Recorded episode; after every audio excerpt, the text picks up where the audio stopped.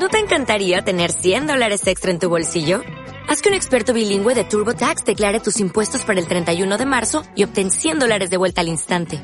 Porque no importa cuáles hayan sido tus logros del año pasado, TurboTax hace que cuenten. Obtén 100 dólares de vuelta y tus impuestos con 100% de precisión. Solo con Intuit TurboTax. Debes declarar para el 31 de marzo. Crédito solo aplicable al costo de la presentación federal con TurboTax Full Service. Oferta sujeta a cambios o cancelación en cualquier momento.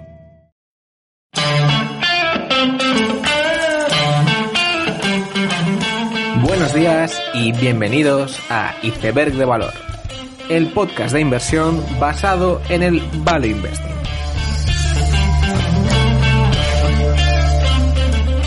Bienvenidos los amantes de los Circuit Breakers, bienvenidos a Iceberg de Valor. Esta cuarta semana de diciembre comenzaba con la noticia de que MrBeast había empezado a ofrecer hamburguesas gratis en todo Estados Unidos a través de su app. MrBeast es un conocido youtuber americano que desde hace tiempo pues hace vídeos con todo tipo de retos que suelen ser o muy caros u ofrece sumas considerables de dinero como premio por ganar ese reto que propone. Por ejemplo, un reto antiguo fue uno en el que sacó una aplicación de móvil donde ganaban aquellas personas que se quedaban sin levantar el dedo de la pantalla. En el último vídeo lo que hacía era abrir un restaurante de comida rápida donde regalaba comida y a veces también regalaba dinero. Posteriormente lanzaba una app de delivery con 300 establecimientos en Estados Unidos donde la gente podía pedir el menú exclusivo de MrBeast. Este ha sido un fenómeno de masas y la app ha tenido muchísimas peticiones y la app ha tenido muchísimas descargas, además de los propios problemas técnicos para satisfacer a tanta demanda. Lo más interesante de este fenómeno, más allá de lo curioso del asunto, es la capacidad de crear una cadena de comida rápida de 300 establecimientos de la nada y es una vuelta de tuerca al concepto de Cloud Kitchen, en el sentido de que MrBeast no ha construido ninguno de esos restaurantes. Es más, si pasaras por la calle cerca de esos restaurantes, no sabríamos que son restaurantes de MrBeast, porque de hecho las hamburguesas llegan desde las cocinas de Brio Italian Grill y Buca di Beppo. Es decir, lo único que MrBeast ha hecho es pactar con estos restaurantes ya existentes que cada vez que llega un pedido de MrBeast lo tengan que preparar. Evidentemente no quiero subestimar los problemas logísticos y la preparación que esto conlleva, pero da muestra de la versatilidad del concepto de cocina fantasma. El creador del concepto prepara un menú y se encarga de generar la demanda y por otro lado las cocinas de otros restaurantes se encargan de dar servicio a esta demanda pudiendo mejorar su ocupación y por lo tanto las eficiencias de esas cocinas. Esta anécdota, y digo anécdota ya que no deja de ser un único caso de creación desde cero, pues creo que hay que englobarla en todo un grupo de modelos de negocio donde negocios anteriormente asset heavy están pasando a ser asset light e incluso ligero en la propia operación y costes fijos. Gracias todo esto a grandes compañías que proveen de la infraestructura que estos emprendedores subcontratan. Quizás el caso más destacado en esta línea es Shopify y en relación con esto, la comparativa que querría lanzar es que MrBeast en restauración se parece mucho a Kylie Jenner en cosmética. Para quien no conozca el caso, con 20 años, Kylie Jenner lanza una línea de cosmética desde Shopify que, gracias a su relevancia en redes sociales, pues la hace mil millonaria. La empresa de Kylie Jenner tenía unos 10 trabajadores y no había nadie empaquetando pedidos ni organizando la distribución. Simplemente todas esas labores estaban subcontratadas a Shopify, que es lo que facilitó el crear una marca de cosméticos y retail de forma tan rápida y tan fácil. Por lo tanto, de la misma forma que Shopify proporciona la infraestructura del e-commerce o AWS proporciona la infraestructura de la computación como servicio, veremos cómo la industria de la restauración ofrece nuevas alternativas a la creación de nuevos conceptos. En general, creo que estos cambios económicos son apasionantes y de hecho creo que son muy buenos para la sociedad y trataremos sobre ellos en futuros episodios. Esta semana también IAC anunciaba que iba a hacer la spin-off de Vimeo a comienzos del 2021. Era una noticia que era más o menos esperada desde la última conference call, pero quizás lo que sorprendió fue lo temprano que se va a hacer esta spin-off. Este es un caso muy interesante, el de Vimeo, que marcará el segundo año consecutivo con spin-off de IAC, y donde yo creo que será muy importante seguir lo que hace la propia spin-off de Vimeo, pero también lo que se queda en IAC. Es decir, después de la spin-off de Match, en cierta forma ya quedaba huérfana IAC, y después de este spin-off es probable que quede doblemente huérfana y como una especie de cajón desastre de negocios o bien incipientes o no muy glamurosos, ya sea con Angie, Care.com, Dotdash, Turo y los incipientes negocios de apuestas y juego. Por lo demás, es el momento perfecto de llevar a cabo la spin-off, con una Vimeo creciendo al 50% y el mercado más caliente de las últimas décadas en el software como servicio corporativo, pues estoy seguro que el mercado tendrá una recepción muy positiva a la cotización de Vimeo en solitario. Esta semana también presentaba resultados Nike que lo hacía para el trimestre terminado en noviembre. Buenos resultados con un crecimiento del 7%, el cual superaba expectativas, ya que se trata de un trimestre con cierta afección de cierres de tiendas y menos asistencia a centros comerciales. Aún así, quizás el dato más importante ha sido el crecimiento del 84% en ventas online directas, el cual es un gran dato y muestra el movimiento lento pero constante que el consumidor está haciendo a comprar directamente a través de las tiendas online de las marcas ya sea Nike u otras compañías, lo cual les permitía ganar poder e integrarse verticalmente frente a los distribuidores al por menor. La parte más importante de esto es que a medio o largo plazo creo que las marcas mejorarán su margen bruto gracias a estas compras directas. Es verdad que es algo que no se está viendo ahora mismo, ya que en estos trimestres hay mucho inventario que hay que liquidar mediante promociones pero creo que en los siguientes trimestres veremos más pasos hacia una integración vertical con mayores márgenes. Igualmente, la geografía de más crecimiento en Nike pasaba a ser China, que con una vida más normal, pues es la principal palanca de crecimiento de la compañía. A finales de la semana pasada, también salía a cotizar en Oslo una empresa de software para esquiadores llamada Skitude, y su particularidad es que, aunque sale a cotizar en Oslo, la empresa es en gran parte española. Es una empresa que surge de la fusión de varias compañías, primero Skiu y Skitude, y luego Liftopia y Spodlio, todas del sector del esquí y que pretenden digitalizar esta experiencia. Skitude tiene 1,8 millones de usuarios y 300 pistas de esquí en su plataforma, y tiene como objetivo ser líder en este sector. Así que de esta forma tenemos ya cotizando una curiosa empresa con origen español que capitaliza unos 50 millones de euros y ofrece un software de nicho, un Strava del esquí y cotiza en Oslo.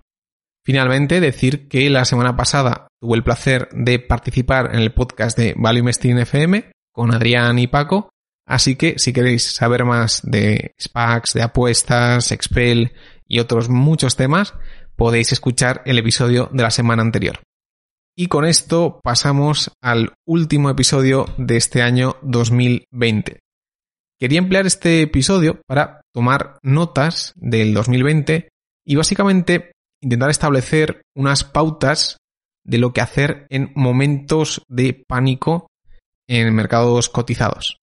Como es evidente, 2020 ha sido un año muy particular y marzo fue uno de esos meses que pasarán a la historia de las bolsas mundiales. Por lo tanto, quería enfocar este programa como un episodio que puedas volver a escuchar cuando haya una crisis y pueda dar una especie de guía o pautas de cómo comportarse. Para empezar, lo más importante para tener un portfolio que pueda sobrevivir a una crisis no tiene que ver con el portfolio en sí, y es que gran parte del éxito en estas situaciones pues se basa en no vender tu portfolio o al menos el de no ser un vendedor forzado. De hecho, parte de las ineficiencias que se dan en estos momentos de estrés es porque hay una contrapartida que sí que es un vendedor forzado y este está haciendo que las cotizaciones pues no sean lo eficientes que tendrían que ser. Evidentemente la labor para no convertirse en un vendedor forzado hay que hacerla antes de ese momento de estrés o al menos una vez producida la situación ser muy rápido para maniobrar antes que nadie. Por lo tanto, como digo, en tiempos de bonanza se deben poner las bases para no ser un vendedor forzado, ya sea consiguiendo una fuente recurrente de ingresos no financieros o acumulando liquidez, etc. La segunda idea útil para periodos de crisis es que todo pensamiento suele ir calando poco a poco en la comunidad inversora y que se consciente de que hay muchas ideas que al principio nos pueden sonar imposibles que luego pasan a ser reales. Y en este proceso de escepticismo a realidad hay que ser mentalmente flexible en saber asimilar y a la vez predecir lo que va a ocurrir. Y eso puede darse tanto en que el Bitcoin pasa a ser un instrumento especulativo a la mejor reserva de valor del mundo, eh, de Tesla pasar a ser una burbuja, ser la mejor empresa de coches del mundo, o que el COVID pues, pasase a ser el virus chino a una pandemia mundial. Estas transiciones se suelen dar poco a poco y no estoy diciendo que tengamos que ser mm, los primeros en descubrirlo, pero al menos estar abiertos a que estas transiciones pueden ocurrir o al menos cuando ocurren no mirar a otro lado. En cuanto al tipo de acciones a comprar en una crisis, la verdad es que hablar de pautas es muy difícil ya que cada tipo de crisis o recesión va a ser diferente. Pero a mí hay una categoría que me parece muy interesante que son los holdings cotizados. En marzo, de hecho, hice un episodio sobre estas situaciones y creo que la lección que intenté transmitir era válida. Y lo digo porque como he dicho, aunque toda crisis va a ser diferente y diferentes empresas se van a ver afectadas, lo que sí que me parece interesante de los holdings es que lo habitual es que en periodos de recesión o de gran estrés, los descuentos sobre sus activos aumenten. Es decir, que el activo subyacente de ese holding esté disminuyendo de valor y a la vez el descuento esté aumentando haciendo que haya una doble bajada en la cotización de ese holding. Una doble bajada que muchas veces simplemente necesita que el mercado se tranquilice y no necesariamente que suba para que ese descuento se normalice. En el episodio de marzo, por ejemplo, hablé de IAC, que no solo vio bajar a Match y a Angie, pero incluso la propia IAC bajó más que estas teniendo caja neta, lo que hacía que el descuento fuera todavía más flagrante. Desde ese momento IAC se ha revalorizado mucho y lo que es más importante, en la salida de marzo fue la que más fuertemente se revalorizó frente a sus subyacentes. En los trackers de Liberty, ya sea GCI, Liberty Broadband u otros, vemos un caso muy similar. Y en marzo también mencioné el caso de Scientific Games, la cual se fue por debajo del valor de una subsidiaria suya cotizada o incluso la propia SoftBank, que pasó a estar a un 72% de descuento sobre el NAV. Por lo tanto, un ítem en la checklist de crisis debería ser el de mirar si hay algún holding que nos guste y que esté a un precio interesante y que haya visto su descuento aumentado. Veremos si en la siguiente crisis esto se cumple, pero puede tener sentido que vuelva a pasar, ya que estos descuentos son en parte ventas forzadas. Es decir, en marzo tuvimos circuit breakers en el S&P el 9, el 12, el 16 y el 18. En algunos casos, varias veces. Y esto lo que provoca es que haya gente que se vea obligada a hacer degrossing, es decir, bajar su apalancamiento, lo que produce este tipo de anomalías. Y estos circuit breakers me llevan a mi siguiente punto, que es que una vez de que sean evidentes ciertos signos de gran estrés, y esos signos de gran estrés son que haya algunos circuit breakers, reguladores europeos prohibiendo la venta en corto. Pues una vez que ocurran un par de estos signos objetivos de estrés, es el momento donde es interesante pivotar un 5% del portfolio a apuestas más arriesgadas. No digo que haya que comprar compañías que van a quebrar seguro, sino que, bueno, una vez que haya esas ciertas señales objetivas, es interesante hacer inversiones o apuestas que quizás pueden irse a cero, pero que ofrezcan muchísimo upside si el mundo vuelve a la normalidad. Y lo importante de estas apuestas sería el de poder estar expuesto a futuros alternativos al contexto de ese momento. Es decir, en el momento de crisis, en marzo, por ejemplo, el mundo casi se acababa y no había casi otra lectura alternativa que sonase seria en ese momento.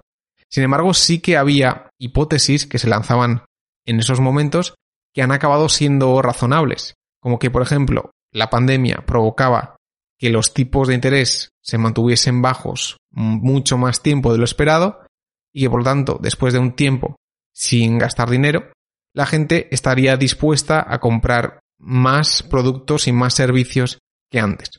En ese sentido, creo que es interesante en estas épocas de crisis hacer un brainstorming de los futuros alternativos que pueda haber e intentar que tu portfolio gane exposición a esos futuros alternativos a través de apuestas o simples inversiones.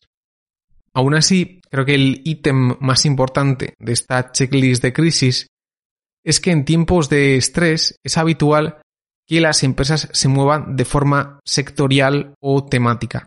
Es decir, quizás tú opinas que X empresa pues, está haciendo una transición de ser cíclica a ser más estable, por ejemplo, pero si está catalogada como cíclica, en un periodo de crisis va a caer en conjunto con su etiqueta, que es la de cíclica. O si una empresa cotiza y tiene su sede en España, es probable que caiga de forma muy similar a las demás empresas españolas. Es decir, el mercado no va a discriminar excesivamente las empresas y por eso es importante saber cómo uno tiene posicionado su portfolio en cuanto a estas etiquetas. Pero lo más importante es que cuando pase este periodo de estrés, el mercado sí que va a discriminar las particularidades intraindustria. Y por eso la clave en esos momentos de crisis es encontrar empresas catalogadas como víctimas que luego realmente no lo son. Podemos encontrar múltiples ejemplos de esto en marzo. Por ejemplo, Carvana o Games Workshop.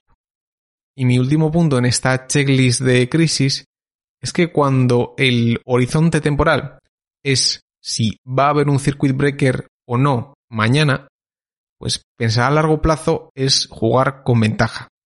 Y por lo general, la mayoría de empresas del mundo no van a quebrar.